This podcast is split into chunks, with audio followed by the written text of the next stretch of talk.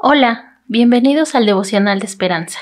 Creemos que en este tiempo Dios traerá inspiración y motivación para tu vida. Así que prepárate para un tiempo de intimidad con Dios. 7 de febrero. Orar como Jesús.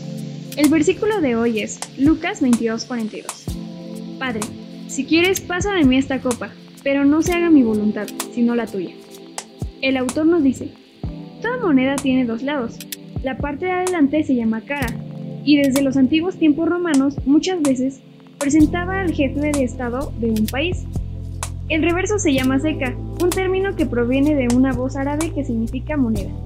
Como en las monedas, la oración de Jesús en el huerto de Getsemaní tiene dos lados. En las horas más antiguosas de su vida, la noche antes de su muerte en la cruz, Jesús oró, Padre, si quieres, pasa de mí esta copa, pero no se haga mi voluntad, sino la tuya. Lucas 22:42. La frase, pasa de mí esta copa, refleja la cruda sinceridad de la oración. Jesús está revelando su deseo personal, esto es lo que quiero, pero luego da vuelta a la moneda y dice, no se haga mi voluntad. Aquí aparece del lado de la entrega.